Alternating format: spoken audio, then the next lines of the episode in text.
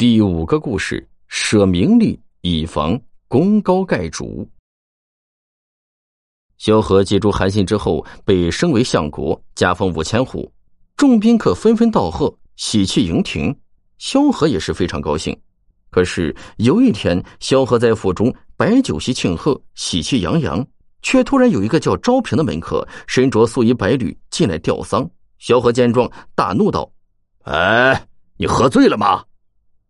这位名叫昭平的人，原是秦朝的东陵侯。秦朝灭亡之后，隐居长安城东种瓜，味美甘甜，人们便依据昭平的封号，称他种的瓜为东陵瓜。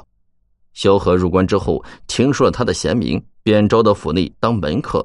今天他见萧何仍未领会他的意思，便说道：“相国的祸从此开始了。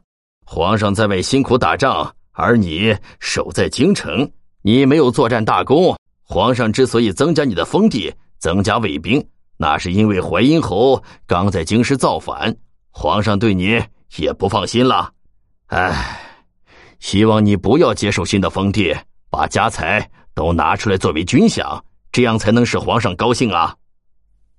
萧何听后惊出了一身冷汗，马上就采纳了昭平的意见，并按照昭平的说法向刘邦做出了请求。刘邦看到萧何的请求之后，非常高兴，对萧何的猜忌也减少了很多。大汉十二年，秦部又一次造反，刘邦再次带兵征伐秦部。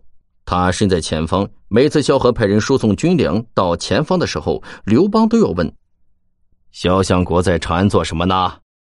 使者回答：“萧相国爱民如子，除办军需以外，无非是做些安抚、体恤百姓的事。”刘邦听后总是默不作声。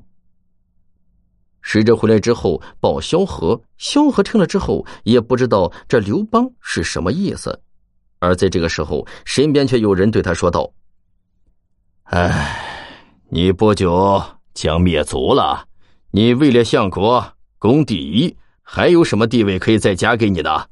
你从进关中开始，得到百姓之心已十多年了。”百姓都说你的好话，皇上岂能放心呢？